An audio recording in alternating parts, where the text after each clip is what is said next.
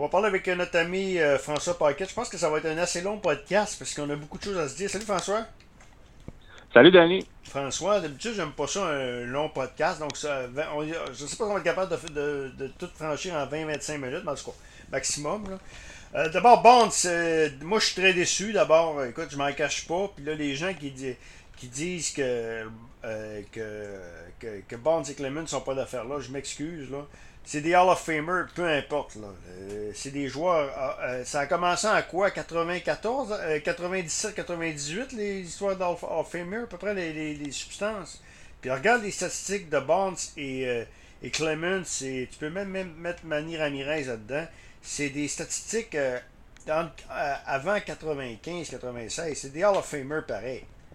Il aucun doute. Aucun doute pour moi, mais je pense que là, c'est la première année où on voit un gars en David Ortiz qui a déjà testé positif être admis pendant que les autres attendent leur tour. Là, tu sais, tu dis, euh, euh, Barry Bounds, c'est le gars qui a le plus grand nombre de circuits dans l'histoire du baseball. Roger Clemens, c'est le gars qui a le plus grand nombre de Cy Young dans l'histoire du baseball. Puis ces gars-là sont pas autant de la renommée. Puis, tu sais, il faut être clair sur une chose. Je pense que David Ortiz le mérite. Là, tu sais, regarde ses statistiques. C'est un gars qui a été très, en, en anglais, on va dire clutch, qui a été très opportuniste dans les grands moments.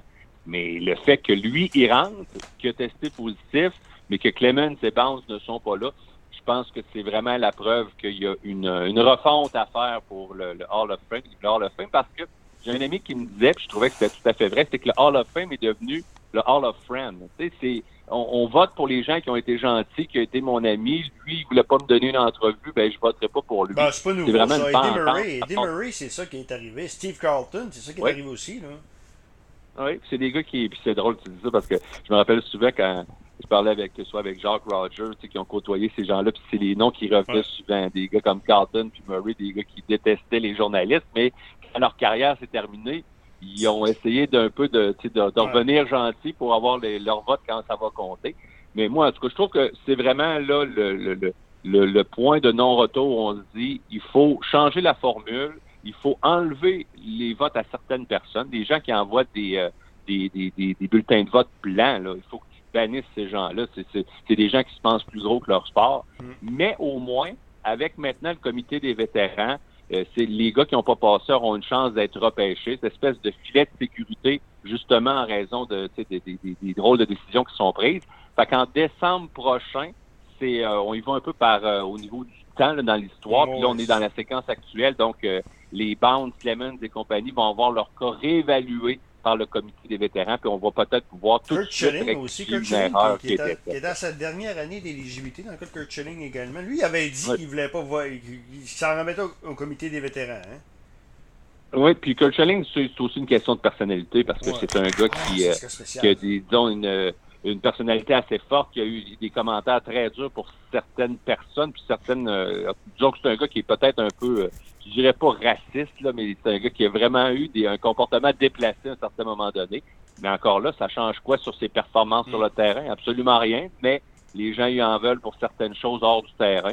Donc, je trouve vraiment que ça a été, moi, ça a été une grosse déception, le résultat d'hier, parce que si Ortiz n'avait pas passé, j'aurais mieux vécu en disant, regarde, il y a personne qui est allé, c'est correct. Mais là, tu fais passer un gars qui a testé positif en 2003, Là, je sais qu'il y a beaucoup de gens, des fans, des fans des Red Sox, qui disaient Ouais, mais Ortiz, après ça, testé, puis il a testé, puis il n'a jamais été testé positif. Mais tu sais, c'est la même chose pour Bounds et compagnie, même que ces gars-là, ils se sont jamais officiellement fait prendre. C'est encore mm. pire. Fait que, moi, je suis très déçu du résultat. J'espère que dès décembre prochain, on va régler certaines choses puis faire en sorte que ces gars-là soient aussi admis au temps de la renommée. Que tu as eu, le meilleur commentaire que j'ai entendu, ça vient de toi. Si pourquoi Bud Selig est autant, alors qu'il était le commissaire à l'époque, et, Bonds et, toute cette gang-là ne sont pas autant? Et c'est lui qui a fermé les yeux là, sur ça. Tu sais, c'est parce que tu as deux façons de, voir les choses. Tu sais, avec le temps, de la, le temps de la renommée du hockey, c'est une ah, espèce de petit comité de 15-16 personnes. Ça, ça fait pas très sérieux. Là. c'est vraiment, là, tu sais, gratte-moi le dos, puis je te gratterai plus tard, puis il y, a des, il y a des gens qui n'ont pas d'affaires, mais pas du tout autant de la renommée. Puis il y en a d'autres qui attendent leur tour parce qu'ils font pas partie de la, de la clique. Puis tu sais, dans le monde du baseball, on dirait que c'est tellement différent que le baseball majeur s'en remet au temps de la renommée, Puis le temple de la renommée s'en remet au baseball, mais personne n'a tracé la ligne pour dire, tu sais, c'est où, qu'est-ce que, pourquoi j'ai pas le droit de voter pour lui parce que, tu sais, vous pensez qu'il a pris des, des stéroïdes de telle à telle période? C'est là que ça devient un peu touché. Je sais pas si à un moment donné, le, le baseball majeur va mettre son, son pied à terre. Mais disons que c'est un peu un peu ridicule ce qui se passe en voyant des fois justement des bots de puis quelques autres candidats sont admis dans le temps de le dire pendant que les, meilleurs joueurs de l'histoire attendent leur tour. Hey, Gilstein est au temps de la renommée du hockey en passant. Gilstein était, était quoi, deux ans maximum au temps de la... président de la Ligue nationale, je pense. Hein? Même, même, même Gary Bettman, ça faisait pas de sens. Pourquoi admettre quelqu'un au temps de la renommée en plein cœur de? De, ben, de son mandat, je ne sais pas encore combien de temps. Je sais pas ce qu'il va faire euh, l'année prochaine. Je sais pas ce qu'il peut sortir d'un média dans trois ans. Puis je, je trouve que des fois, ça devient un peu ridicule, mais le hockey n'est pas beaucoup mieux dans sa façon de faire les choses. Puis on dirait que le baseball se dit, ben, si les journalistes font pas leur travail, le comité des vétérans va le faire. Puis c'est de cette façon-là qu'il faut voir les choses. Il y a des injustices. Dans le... Moi, je comprends pas que Lee Smith a jamais été au temps de la renommée. Ça a pris le comité des vétérans pour le rentrer. Lee Smith, lorsqu'il a, lorsqu'il a dominé, lorsqu'il était dans les ligues majeures, euh, lorsqu'il a pris sa retraite, dominait. Tu vas me dire, les matchs préservés à l'époque n'étaient pas aussi, aussi valorisés. Par contre, il dominait quand même sa fiche lorsqu'il a pris sa retraite. Là. La fiche des, en carrière. Là. puis t'en as une. Ben, tu sais, même dans la liste d'hier, je regardais un gars comme Gary Sheffield qui a frappé 500 en carrière, qui a été pendant ans une menace. Billy Wagner, gaucher, entre autres avec les Astros, qui est dans les meneurs pour les matchs. Manny Ramirez, écoute, ces gars-là ont des chiffres extraordinaires, mais ils sont même pas proches là, pour le moment. C'est sûr qu'il y a des cas qui sont plus durs à étudier, je trouve, comme Scott Rowland, Jimmy Rowland, ouais. sont des cas qui Eux vont passer, que, peut-être jouer. Oui, je pense que oui, quand tu regardes la, la, la, la montée des chiffres, puis tu regardes aussi il y en a d'autres qui, je vais pas prendre l'exemple de Omar Vizquel. Je pense pas que Vizquel, pour moi, c'est un, très bon joueur défensif, mais c'est pas un, membre du temps de la renommée. Mais lui, il a perdu une centaine de votes par rapport à l'an passé. C'est pour te dire, des fois, les gens se disent, il y en a qui s'obligent à voter pour 10 personnes parce que c'est le maximum. Mais il y en a qui mettent, qui mettent pas personne. Puis tu vois, le gars, il, voyait monter, monter, monter, puis tout d'un coup, euh, il, a, il, a, pilé sur, quelque chose, il est retombé en bas, puis euh, il, rentrera pas. Donc, euh, je vais hâte de voir dans les prochaines semaines, prochains mois, si il y aura peut-être une réforme, mais je pense que le baseball majeur, présentement, a bien d'autres chats à fouetter ah que le temps de la renommée du baseball. Mais je pense que c'est indépendant hein, du des ligues majeures. Hein? Carrément. Pour ça, je te dis qu'il y en a un qui se remet. C'est toujours comme dire. Ouais, hein, c'est comme... qui gère. Oh non, c'est le baseball. Il n'y a, pas de, il y a pas de règles règle claires pour les, les, gens qui votent.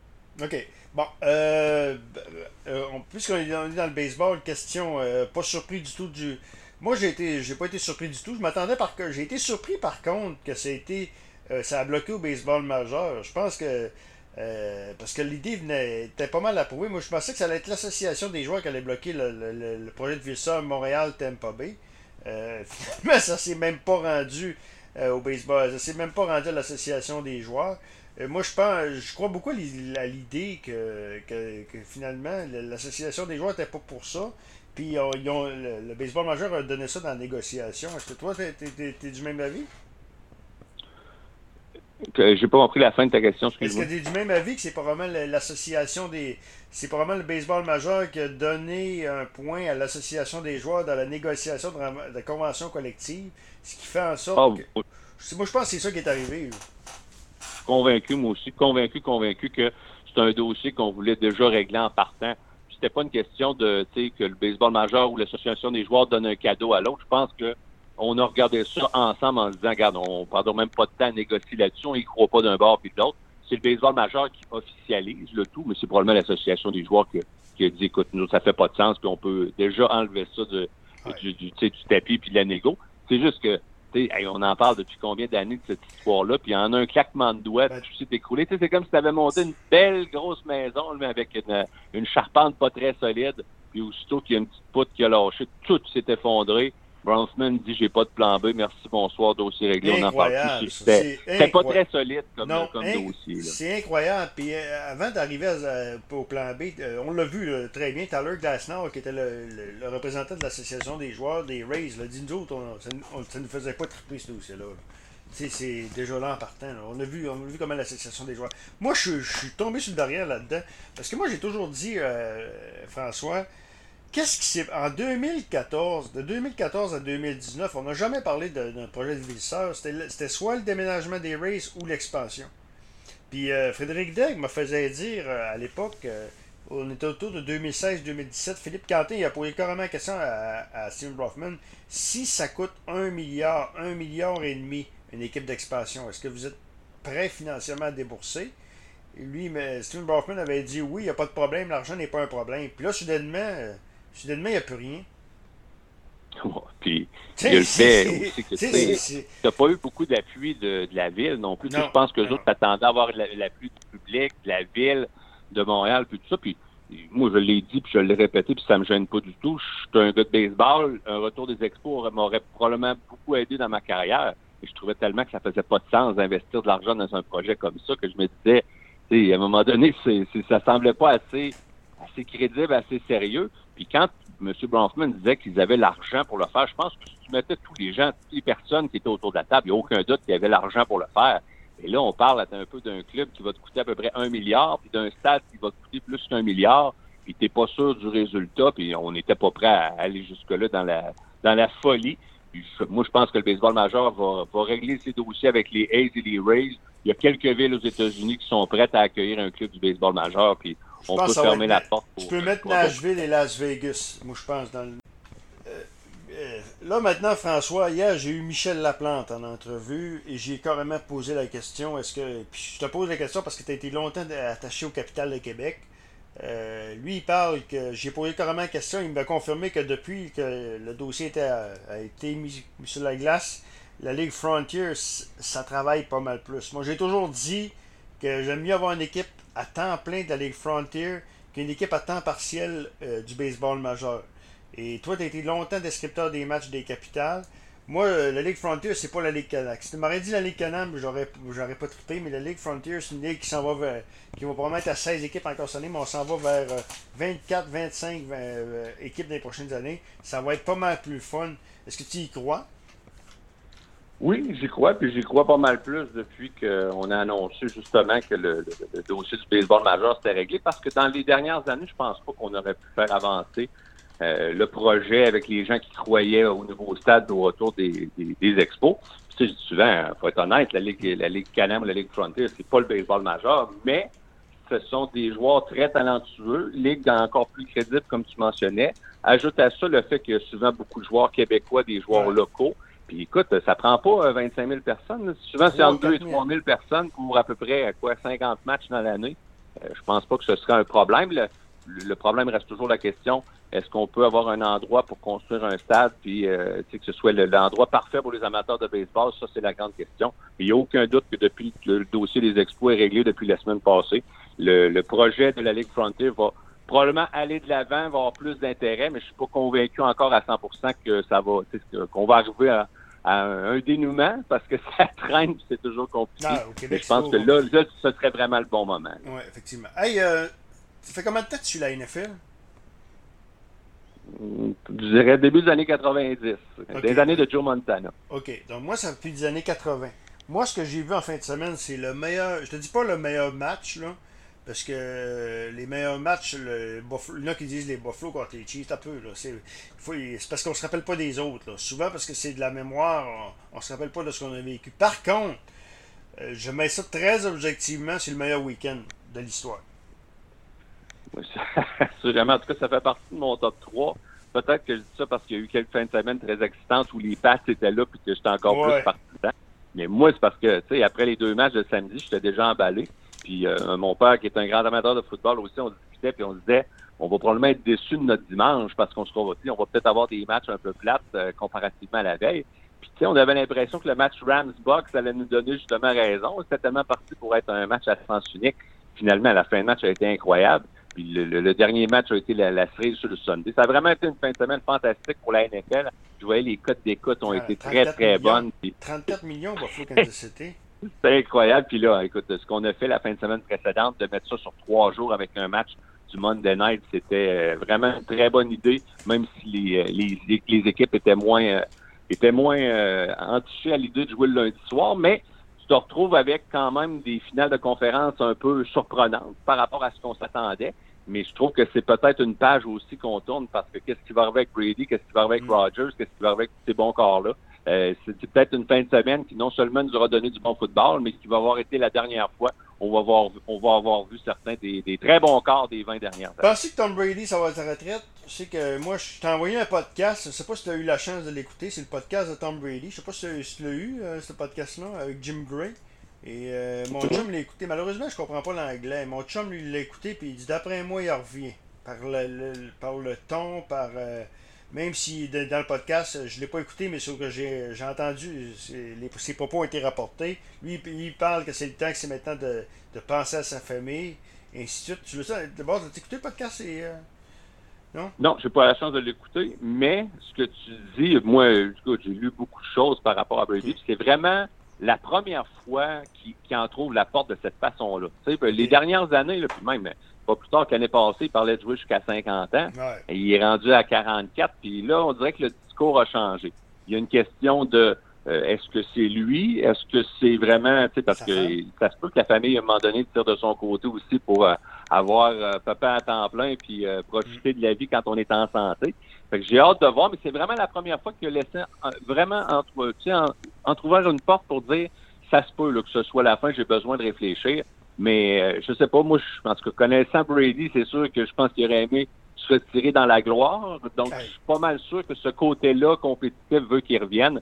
Mais il faut que tu penses quand même à, à tout ce qui euh, à, tout ce qui se passe. Puis je me suis posé la question aussi, est-ce qu'il revient? Est-ce que c'est à Tampa Bay qui veut revenir? Ça se peut qu'il ait le goût de changer d'air aussi, puis que tu sais, il est pas aussi à l'aise avec Bruce Arians qu'il aurait pu penser, puis euh, il y a certaines choses qui, qui font pas son affaire. C'est ce que j'ai hâte de voir. Mais je pense que je pense qu'il si c'était juste de lui, il aimerait ça revenir au moins une autre saison pour se donner une dernière chance pour un Super. OK. Euh, Donc, euh, moi, je sais pas, écoute, mais ce qui va être excitant également, ça va être l'année. Ça va être, je m'attends qu'il va y avoir au moins le, corps des équipes qui vont avoir un nouveau carrière. Ça va être des. Il y a plusieurs dossiers intéressants. Russell Wilson, euh, Aaron Rodgers, Jimmy G. Ben beau dire, on a bien beau dire ce qu'on veut sur Jimmy G. J'en parlais avec mon, mon de la NFL. Il n'y a pas les stats les plus impressionnants, mais regarde euh, son pourcentage de victoire. Il est excellent, là. Pourtant, Oh, puis, mais c'est qu'il- même s'il gagne le Super Bowl, c'est pas mal sûr qu'il change Ouais, d'équipe quand même. pas mal sûr qu'il change d'équipe. Moi, je le, verrais, je le voyais avec les Steelers. Euh, t'as Kirk Cousin également. T'as Matt Ryan. T'as plein de euh, carrières qui vont probablement changer de, de, de, de, de Sean Watson. Son dossier n'est pas réglé non plus. Ça va être intéressant de suivre les équipes. Là. Ouais, puis probablement que aussi que le dossier de Sean Watson va peut-être en faire euh, débouler quelques autres, là, parce que Ouais. moi, tu sais, je voyais comme les Steelers disaient hein, qu'on voulait donner une chance à Mason Rudolph et tout ça, Ah. mais moi, j'y crois pas. Je me dis, un gars comme Mike Tomlin qui, qui veut gagner, qui a toujours eu une fiche supérieure à 500, et il ira pas à la guerre avec un... Il est pas mauvais, Rudolph, mais c'est un numéro c'est un 2, c'est vraiment pas un numéro 1. Fait qu'il y a bien des équipes comme ça qui vont se poser des questions, euh, à savoir, euh, tu sais, oui, je suis prêt à laisser aller mon carrière, mais qu'est-ce que je peux faire, tu sais, puis il y a bien des, des équipes qui n'ont pas un bon numéro 2, puis c'est pas une grosse année de carrière pour le Non. repêchage non plus. C'est ça qui est intéressant, puis qui va peut-être faire en sorte que quand il y en a un qui va changer de place, les choses vont vraiment débouler. Il y a beaucoup de gens qui disent qu'Aaron Rodgers aimerait ça aller jouer à Denver. C'est la rumeur qui circule, puis il voudrait amener Devontae Adams avec lui. Mais entre le, entre le rêve et la réalité, c'est deux choses. Là, parce que Rodgers, si on l'échange à Green Bay, on le donnera pas. Là, puis ça va, même si c'est un gars qui, est- qui est âgé, c'est un gars qui va quand même coûter cher parce qu'il est encore excellent, puis c'est peut-être même le, le MVP de la Ligue. Donc ça se pourrait que l'année prochaine, quand la saison commence, il y a pas mal, pas mal, pas mal de changements euh, dans la NFL. Mais je pense qu'il y a quelques équipes, dont exemple les Browns, qui vont continuer avec Baker Mayfield, même si on a été déçus. Euh, il était blessé, on pense qu'il est capable de mieux faire, puis on va peut-être devoir le payer très cher, plus cher que ce qu'il vaut. Mais au moins, on a un corps arrière, ce qu'on n'a pas eu depuis un certain J'ai euh, temps. fait une entrevue avec un journaliste de Pittsburgh qui, qui couvre le Sports Illustrated, qui couvre les Steelers, euh, François. Puis moi, euh, moi je m'attendais de voir quelle est ma... Moi, j'ai proposé Jimmy G avec euh, Carly Pickett. Tu sais, les carrières de Pittsburgh qui a battu les records de Dan Marino. là. Les Steelers n'ont pas le choix. Là. Ils, doivent, là, ils ont beaucoup de pression. C'est un produit local. Puis lui, il m'arrivait Kirk Cousin avec Pickett. Ce qu'il entendait pas. Hmm. Ben, écoute, euh, Kurt Cousins, c'est parce que ça reste un très bon corps, mais vraiment pas un corps des grandes Non. occasions. Hein. Non, des matchs de prime time, des, les grands moments. Mais ça Euh, va tu être un... te rappeler, il y a quelques, Ça va être un il substitut. Ça va être un... euh, ont- un corps tampon, parce que le corps, corps arrière, si ça arrive, c'est Pickett. Parce que euh, Oui, peut-être, mais j'ai hâte de voir parce que le problème, c'est que les Steelers ont fait les séries, fait qu'ils repêchent quand même assez loin. S'ils veulent, Pickett sera plus disponible rendu à leur tour s'ils ne bougent pas. Mais j'ai hâte de voir parce que dans dans l'histoire chez les Steelers, on n'a pas toujours voulu piger dans notre cours quand on avait des, bons corps arrière, mais là, le timing, c'était très, très bon pour aller le chercher. J'ai hâte de voir comment ça va se passer. Puis j'allais dire pour Cousins, parce que je me rappelle il y a quelques années, une fin de demi, première demi, qu'on lui avait demandé de, de spiker le ballon, de le tirer au sol pour arrêter l'horloge. Puis au lieu de ça, il avait mis son genou au sol. il était tellement paniqué dans le moment qu'il s'était trompé dans son geste. Puis l'horloge s'était écoulée jusqu'à zéro. je trouve que ça représentait bien que Kirk Cousins dans les grands moments, pas capable de réussir le gros jeu, mais côté saison régulière, puis encore cette année, il a été très, très bon avec les euh, avec les Vikings, sauf que les autres endroits n'ont pas de Adam Thielen, puis de Justin Jefferson, puis de, de Dalvin Cook dans le champ arrière, ça sera peut-être pas la même histoire. Dernier point, euh, écoute, on ne euh, s'est pas parlé depuis l'animation de Ken Hughes. Écoute, moi j'étais un gars qui voulait Patrick Roy. je m'en suis jamais caché parce que Patrick, c'était le coach qui, c'était le gars qui allait ramener la fierté. Pour ça, c'était mon point. Ramener la fierté de, porter le chandail du Canadien. Les Canadiens, c'est les Yankees de New York. Et on n'a jamais parlé de ça. Et ainsi de suite. Ici, c'est quoi le chandail du Canadien? Par contre, euh, comme je disais à Marc Fortier tantôt, il faut en revenir. Là, de, c'est pas Patrick. Là, mais moi, j'ai été impressionné par Ken Hughes. Ce, qui m'a le plus impressionné, euh, Marc n'a pas clutché là-dessus. Je sais pas si toi, tu m'as embarqué. C'est que Ken Hughes a parlé beaucoup de statistiques avancées. Canadien, c'est une des équipes qui, qui, utilise moins les statistiques avancées. Je dis pas de, de faire, de, de, gérer juste en fonction des statistiques avancées. Par contre, il faut tenir compte dans leur kit 2022. Toi, ça t'a-tu marqué? Ben, oui puis non, dans le sens où euh, je sais que le Canadien commençait tranquillement à s'en aller dans cette direction-là. Mais euh, je suis d'accord avec toi, mais on est rendu là, puis pas juste pour le hockey, pour le sport professionnel. c'est Le baseball aussi, il utilise beaucoup, mais je trouve qu'il y a une limite. Moi, les, statistiques avancées, j'en prends exemple 50% Mais pour moi, l'autre 50% c'est ça. L'autre 50% c'est l'être humain, c'est la personnalité, c'est des choses qui sont que tu peux pas euh, quantifier dans des histoires comme ça. Mais moi, je t'avoue aussi, Kent je trouve que c'est un gars qui s'est bien présenté, s'exprime bien dans les deux langues. Mais moi, je, je, si on avait eu un Patrick Roy ou peut-être un, un autre nom un peu plus connu, c'était de ramener peut-être l'intérêt aussi pour le ben Canadien. Parce que moi, je trouve que présentement, avec bon, niveau pandémie, les résultats, c'est incroyable comment les, les, les gens n'ont plus d'intérêt pour le, hockey et le Canadien. C'est peut-être là que tu aurais eu besoin d'une étincelle pour relancer l'intérêt. Mais quand on s'était parlé, on se disait, tu sais, quelles sont les, les, les coches qu'il faut que tu aies un X dedans, ben Kent Hughes répondait à, à toutes ces cases-là. Puis on va, on va donner la chance au coureur, mais c'est certain que euh, Jeff Molson n'a pas fait plaisir à beaucoup de monde avec un président euh, anglophone, puis euh, un, gars qui, qui, parle, qui s'exprime mieux en anglais qu'en français. je comprends qu'il y a des gens qui sont déçus là-dessus, mais moi, ce que je veux voir, c'est des résultats. J'ai hâte de voir dès les prochaines semaines avec la, date limite des transactions qui s'en vient à très grand pas, qu'est-ce qui va se passer chez, chez le Canada. Quand on parle aujourd'hui, c'est statistiques avancées, ça s'adresse plus au baseball. Dave Roberts est accusé de, de, de, gérer trop par statistiques avancées. C'est Kevin Cash qui avait retiré Blake Snell euh, quand il menait. Euh, c'est probablement ça qu'il l'a chassé de San Diego, euh, de Tampa. Euh, tu un moment donné, faut, Blake Snell, je pense qu'il était dominant dans ce match-là, puis il l'a retiré en, plein, en pleine série mondiale. Tu sais, c'est ça, là, quelque part. Oh oui, puis à un moment donné, il faut que tu te fais à ton, à ton jugement. C'est ça le problème, c'est qu'à un moment donné, les, les, chiffres avancés prennent le dessus sur, sur le jugement, puis ça fonctionne pas. Mais pour te dire comment les statistiques avancées sont importantes, dans la négo qu'on a présentement dans le baseball majeur, les joueurs veulent que les, plus jeunes joueurs, ceux qui arrivent dans les baseballs majeurs, soient mieux payés rapidement. Fait que le baseball majeur et l'association des joueurs se sont entendus sur un pot, c'est-à-dire un, un pôle d'argent. On s'est pas entendu sur le montant encore, mais les 30 meilleurs jeunes joueurs des deux premières années, là, c'était deux premières années, les 30 meilleurs au niveau du WAR, Win Above Replacement, c'est une statistique avancée qui est très populaire, mais ce seraient les 30 meilleurs joueurs des deux qui sont, sont à leurs deux premières années qui se partageraient l'argent du pot. Tu comprends? Fait que, tu sais, c'est-à-dire comment euh, on y croit, puis on, on, va même, on a même inséré ça dans les négociations euh, des, des, statistiques avancées. Le win above replacement est probablement celui le plus important dans le baseball majeur parce que ça dit ton joueur par rapport au joueur moyen, combien de victoires de plus il te donne grâce à ses performances, peu importe ce qu'il fait sur le terrain.